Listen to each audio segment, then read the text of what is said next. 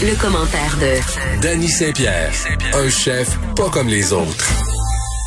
Es-tu un nostalgique des années 90? Non, mais je me rappelle tous les battes que j'ai fumés à côté de ma piscine hors terre. Et Hugo aurait pu être mon ami. C'est drôle, hein, parce qu'à chaque fois qu'on se croise, Oui. ça a comme été mon partenaire de, on va te le dire, une autre émission ailleurs.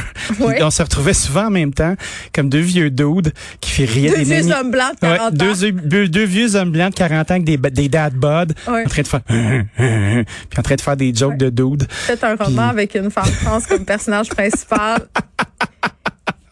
Ça marche. C'est ça en tout cas, C'est un gars brillant, là. j'ai pas euh, j'ai pas la prétention de, de dire que je comprends à fond les enjeux trans, mais moi j'ai lu ça puis je trouvais que ça marchait. Mais mais qui- en tout cas, à mon sens, à moi, tu je- peux, je t'as le droit bon d'apprécier. Je trouvais que c'est un très bon livre. Je vous Voilà. encourage à le lire.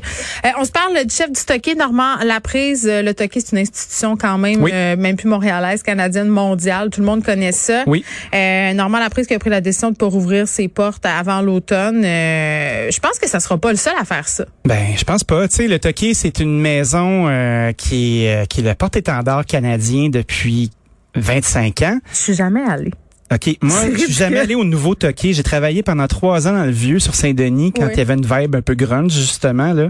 Avec un paquet de monde qui sont maintenant des têtes d'affiche de restaurants. Tu sais, c'était des vrai. brigades comme ça à l'époque. Le Toqué, c'est hyper important. Le Toqué, c'est, euh, c'est le début de beaucoup de choses dans notre gastronomie. C'est la première fois qu'un, qu'un chef québécois s'est comme émancipé. En même temps que le Laurie Raphaël à Québec, le Daniel Vézina est tout aussi important. Puis c'est, cette maison-là a engendré des gens comme David McMillan, comme euh, Martin Picard, euh, Charles-Antoine Crête, euh, Mehdi Brunet, euh, et une gang de monde qui sont Yann Perrault, euh, Fred Morin, tous des chefs euh, qu'on a vus à la Distasio, des têtes d'affiche depuis longtemps. Puis ça, c'est la maison de Normand Laprise puis de Christine Lamarche qui ont fait C'est ça. un allemand mater. C'est Oui. vraiment ça. C'est euh, c'est l'étape, c'était l'université de la cuisine québécoise à mon avis. C'est l'endroit où tu décidais de de poser tes pieds une dernière fois avant de devenir chef. Moi quand je suis passé là, puis les années que j'ai fait là-bas, après ça immédiatement quand je suis sorti comme euh, comme jeune euh, comme jeune chef, j'avais de la couverture médiatique, tout le monde disait "Oh wow, il y a un ancien du Toqué qui a ouvert quelque chose." C'est hyper important de voir que le Toqué décide de rester fermé parce qu'il n'a pas confiance au centre-ville, au fait qu'il y ait des touristes, au fait Ben, qu'il soit pas capable de remplir cinq soirs. Peut-on le blâmer? Ben Absolument pas. Euh, on regarde aussi toutes les business qu'ils ont. Ils ont deux brasseries une au quartier des spectacles avec un bail qui n'a pas été renouvelé. Fait qu'on sait pas si ça va revenir. Brasserie ça a été la révolution dans le monde de la brasserie. Là, on parle pas de la brasserie euh, je suis à la broche avec deux bucks, des tortillons, tu sais, mais une brasserie à la française, tu sais. Fait Que ceci dit, moi j'adore les tortillons. Là. Moi On aussi. se comprend? Là, viens jamais parler contre les tortillas Euh, je je pas en train de parler contre les tortillons. Tu sais, tu sais ce Des biscuits soda puis de la langue dans le vinaigre. oh, des œufs dans le vinaigre, la Ben oui. langue de porc. Et euh, dans le temps, à Québec, dans Limoilou, à la brasserie où travaillait mon grand-père, That's c'était egg roll trempé dans moutarde baseball. OK, mais ça c'est merveilleux. Et j'ai gardé cette habitude encore aujourd'hui, même si je fréquentais zéro la brasserie de mon grand-père. On s'entend, il avait trois ans, même que je pense que j'étais même pas née quand il arrêtait de travailler là. C'était pas un projet. Mais ma mère m'a toujours fait ça, euh, des egg rolls trempés dans moutarde baseball. Puis c'est, c'est un, je je vais dire un- une grosse affaire, c'est c'est une de mes, l'une de mes madeleines de Proust. Ben, Vraiment. je comprends. Tu sais que la moutarde baseball, c'est très masculin, hein? J'adore la moutarde baseball, puis je suis une fille. That's it. Mais la moutarde baseball puis la taverne, je trouve que ça fit. Tu me dis, gros, moi je te file, j'adore ça. Avoue que ça va ensemble. Ben, ça va super ça. bien ensemble. Fait que on prend bien note. Puis entre-temps, la gastronomie euh, continue de pas continuer au Toqué. Là, on fait pas sont, gros au euh, toqué, puis on n'a pas beaucoup de moutarde baseball, mais Euh, tu sais quoi, il y a déjà eu de la moutarde baseball euh, quand Charles-Antoine était chef de cuisine. Charles-Antoine, qui est maintenant le chef euh, du, du Montréal Plaza. Oui. Euh, moi, quand j'étais là-bas à l'époque, on faisait des, des spring rolls, euh, mais des rouleaux de printanier, là, tu sais, avec euh, des rouleaux de printemps avec la feuille de rimol, avec du crabe des neiges. C'était exceptionnel. Es-tu gentil, Normand Laprise? Il a toujours été très poli. Euh, c'est, je crois que il tenait une maison. Tu sais, avec mon recul d'entrepreneur, Oui. euh, tu sais, être un chef propriétaire, c'est pas juste être en cuisine, c'est tout faire. Tu sais, il y a Madame Lamarche aussi qui était à l'avant, c'était un duo de feu.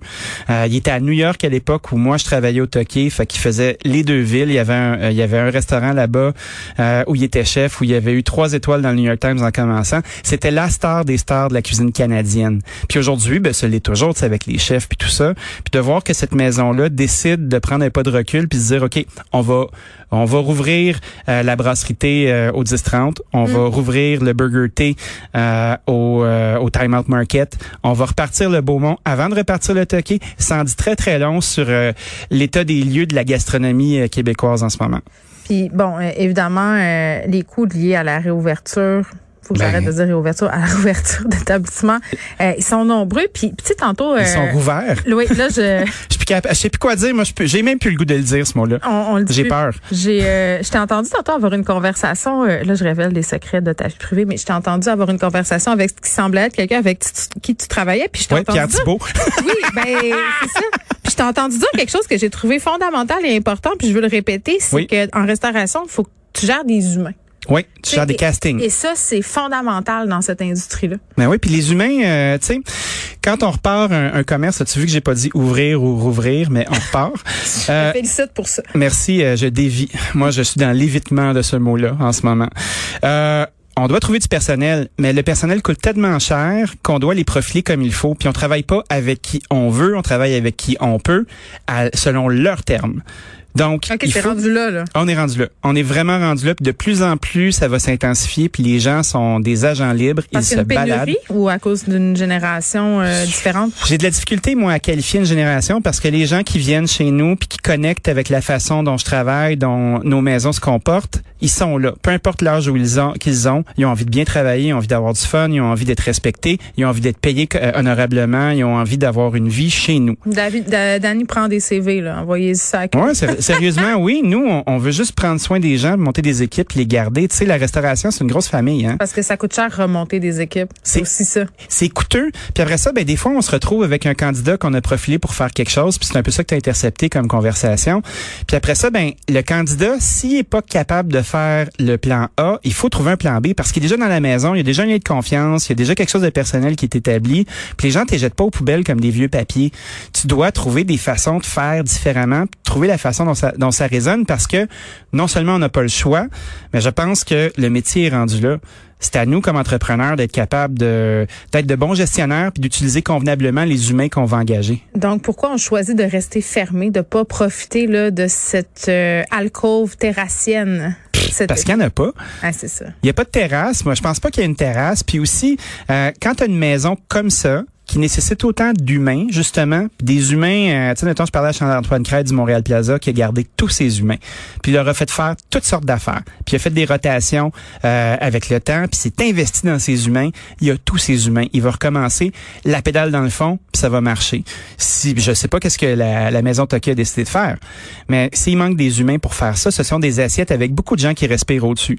Tu sais, des pincettes, beaucoup de personnes, tu sais, c'est une, c'est une, c'est une image, là, mais tu sais, people are breathing over your food, là, puis tu sais, t'as comme quatre mains qui touchent, un peu comme quand tu vas au mousseau, puis tu regardes en bas, là, puis on dirait qu'ils font du breakdancing autour d'un rond, puis ils dressent des assiettes, ils sont vrai. 6-7 à faire ça, puis c'est magnifique, c'est beau à regarder, mais tu sais, ça prend des mains en masse, puis ces mains-là, ben, plus tu ajoutes des mains sur un chiffre d'affaires que tu contrôles pas, Hmm. plus tu dois diviser la part salaire.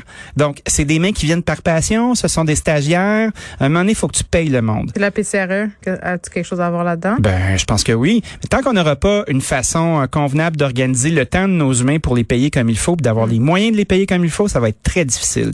Donc là, on va embarquer dans une ère où il va y avoir un gros vide qui va se faire. Il y a des maisons qui vont tomber parce qu'on pourra pas être capable de faire matin, midi, soir. Il y a des gens qui vont devoir laisser tomber certains services. Puis ça, on se reparlera de ça une autre fois parce que le temps file. Oui, puis on ira euh, manger ensemble euh, au Toki avec nos conjoints, peut-être quand ça sera. Oh! Le mot conjoint, j'ai vraiment ça, c'est lettre. Avec les Ben moi, personnes qui j'en par- partagent nos vies. En Ouais. tout cas, ce monde-là, là, J'inviterai mon amoureuse. Est-ce que je peux? Exactement. Bye! Bye.